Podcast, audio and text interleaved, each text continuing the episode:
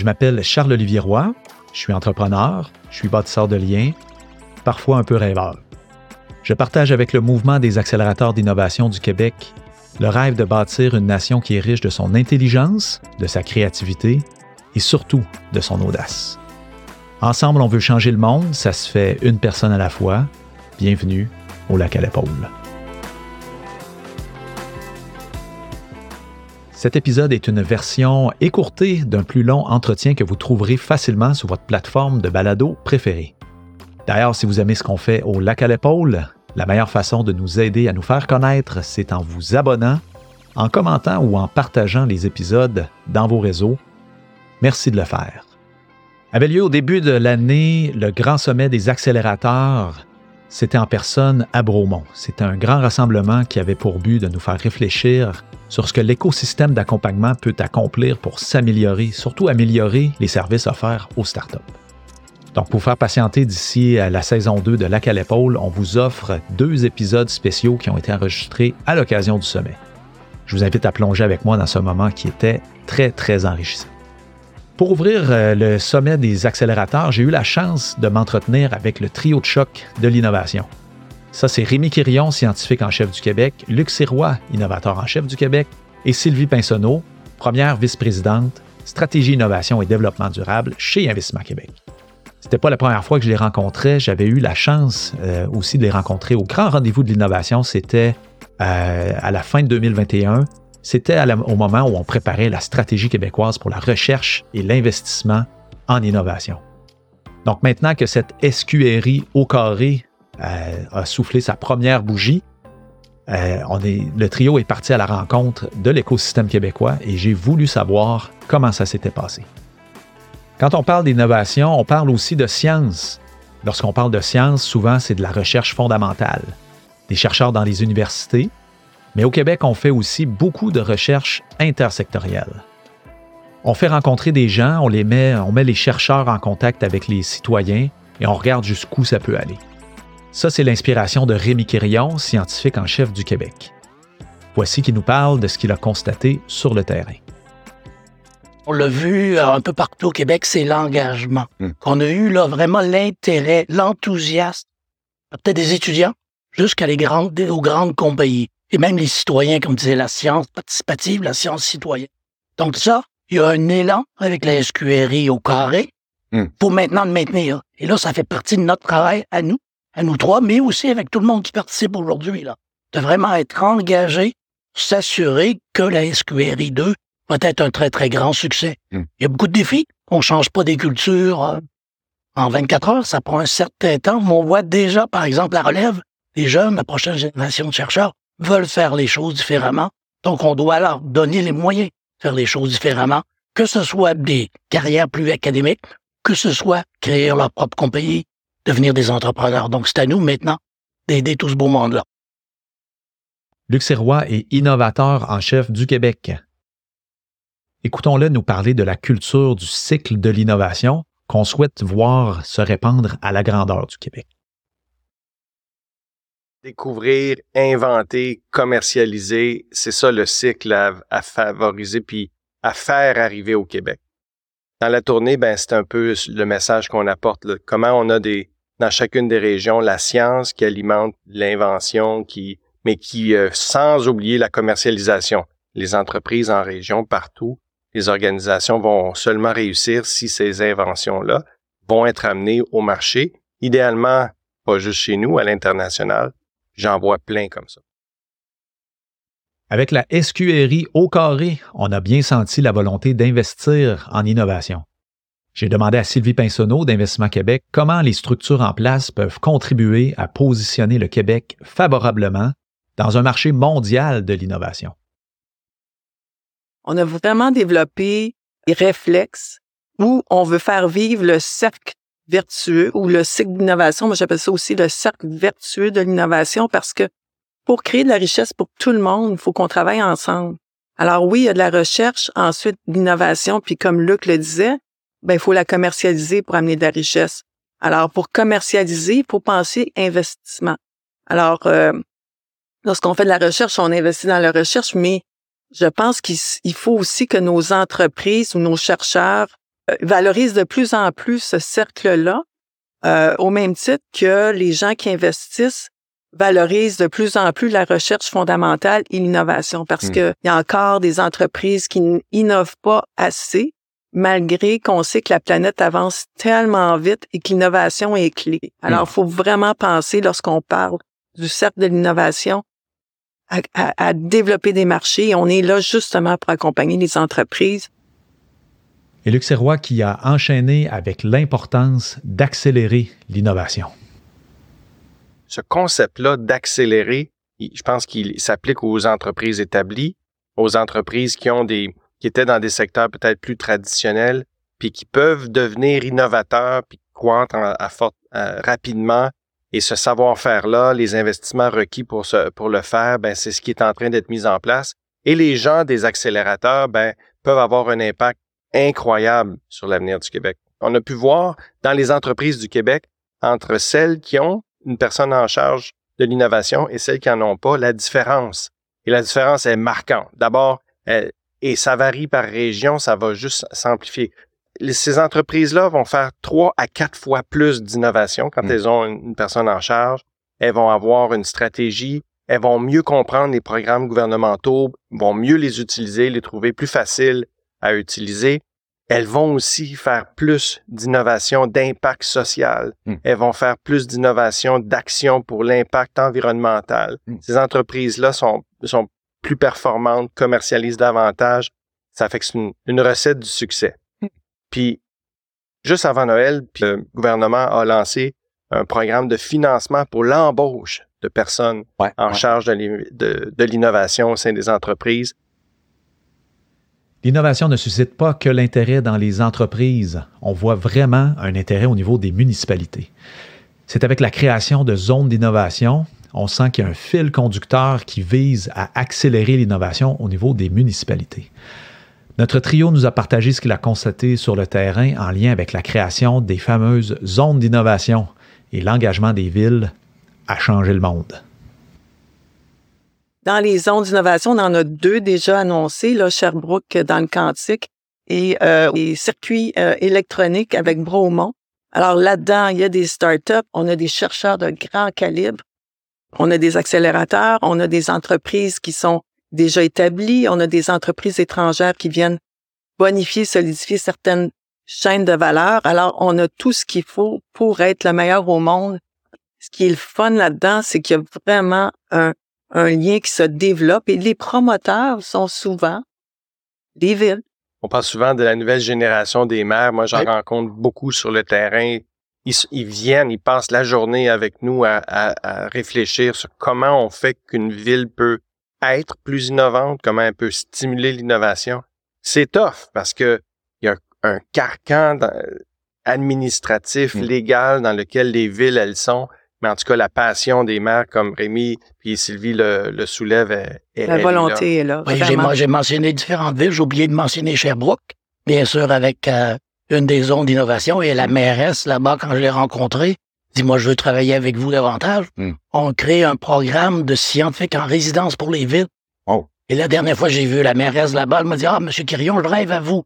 J'espère ah, ben, que c'est pas des Mais vraiment, dis-moi, je veux que ce soit, qu'on soit la première ville avoir un scientifique en résidence. Hein. Et c'est des postdocs, parce que finalement, c'est une bourse postdoctorale qu'on va offrir des jeunes qui veulent aller travailler en administration. Wow. Puis il y a beaucoup de gens inquiets à dire, ben nous, si on n'est pas une zone, qu'est-ce qui va se passer? Ben deux choses. D'abord, cette dynamique-là de gens qui s'organisent dans leur, dans leur région pour dire, chez nous, on va organiser les choses pour que ça marche, pour qu'on travaille ensemble, puis qu'on avance.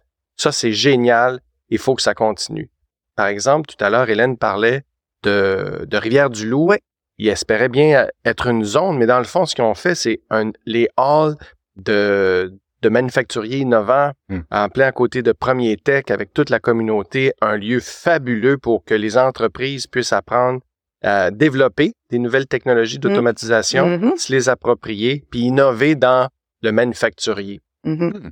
Si tu n'es pas demain un genre de label zone d'innovation, ça ne veut pas dire que tu n'auras pas l'appui du gouvernement du Québec, d'Investissement Québec et d'autres et aussi, ça devrait vouloir dire, ben, je vais le faire pareil. Je vais vous montrer. Vous n'avez pas dit que je suis une zone d'innovation? Je vais faire mieux qu'une zone d'innovation.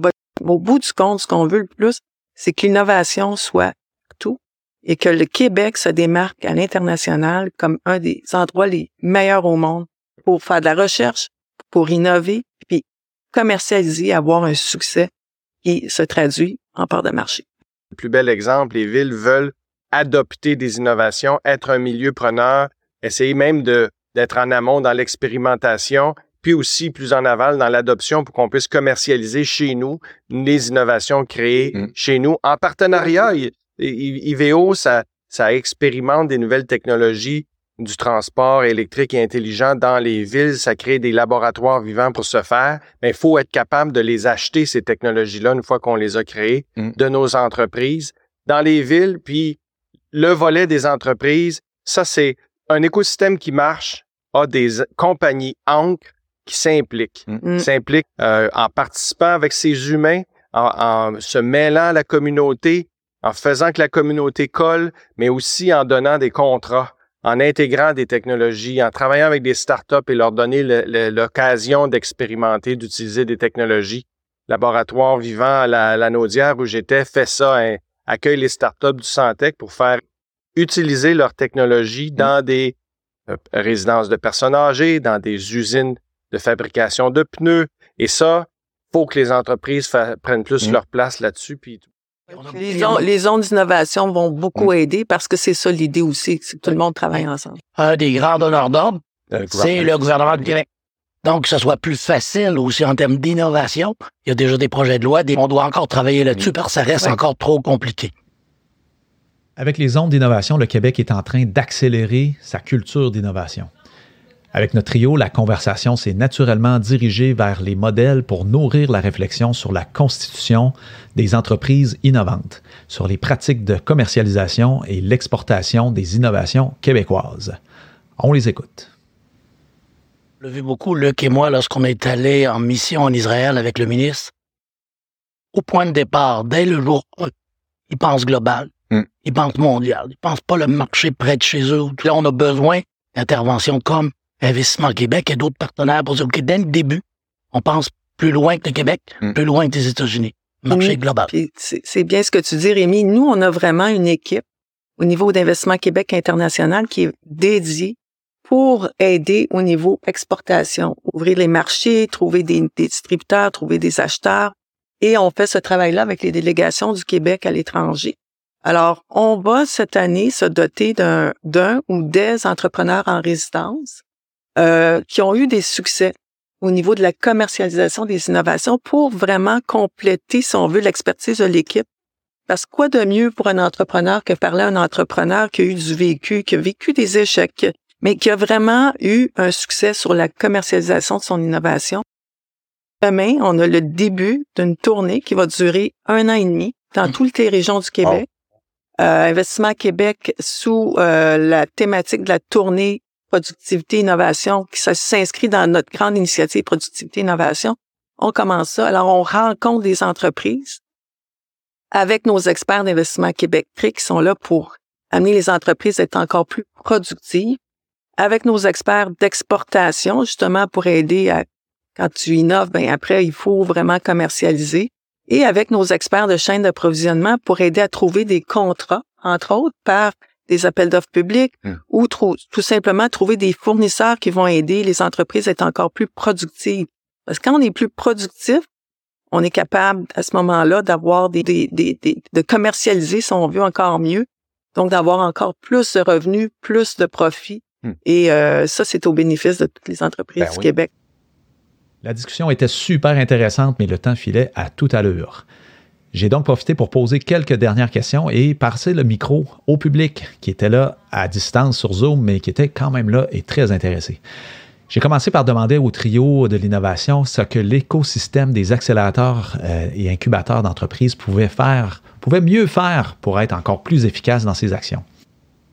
Il faut que les accélérateurs, vous tous qui nous écoutez, faut aller à la chasse, faut être proactif. C'est difficile d'avoir un pipeline d'entreprise. Ça baisse, hein? C'est ça, qui est inquiétant. Là ça baisse au Québec plus qu'ailleurs. Dans la création d'entreprises au Québec issues de la recherche scientifique, on est avec Axelis, avec les, avec les fonds de recherche du Québec, avec Investissement Québec, avec les, tous les accélérateurs, là, faut travailler fort pour être plus intelligent sur comment s'assurer qu'il se crée des nouvelles entreprises, en plus grand nombre mm. et qu'on fasse un peu de rattrapage de ce côté-là. Mm. Des problématiques qui est récurrente dans l'écosystème. Nous, on est les accélérateurs incubateurs sont financés euh, la majorité en fonds publics, puis il n'y a pas de il n'y a pas d'incitatif à faire des passes à palette à l'autre incubateur. Tu vas perdre euh, ton, ton, ton ratio de succès ou quoi que ce soit. Ou des fois, on, on, garde moins. Puis ça, ça va être réglé avec euh, des outils qu'on développe chez Main aussi, mais le continuum d'accompagnement. Oui, très important.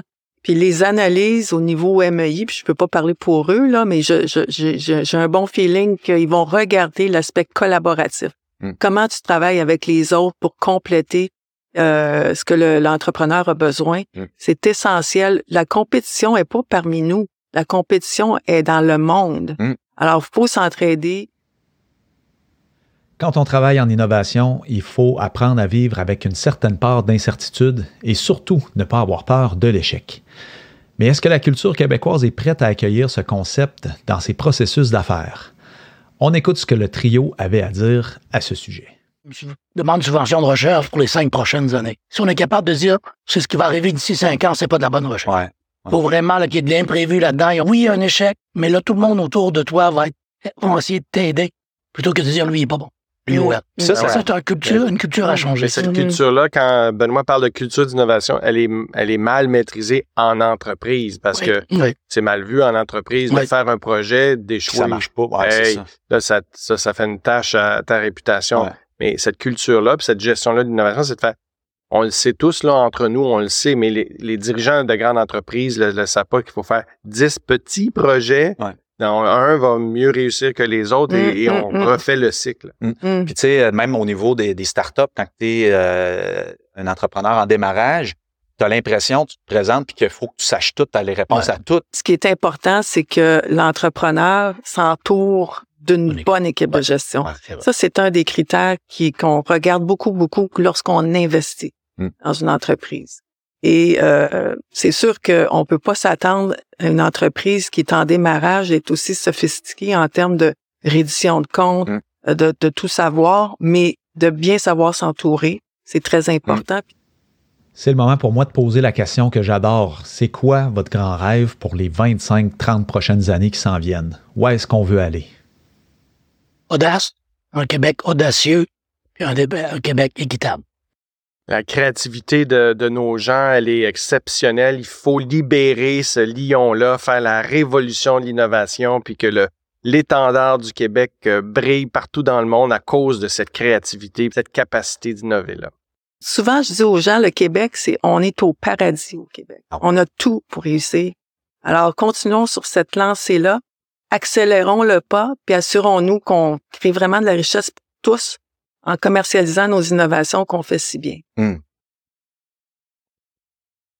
Alors, euh, ce que je retiens de cette super rencontre avec le trio de choc de l'innovation, ben, c'est trois choses, trois éléments. Donc, euh, euh, il y a quelques années, on parlait de la chaîne de l'innovation. Donc, la métaphore, c'était que chaque maillon est important, de la recherche à l'innovation, l'entrepreneuriat, etc.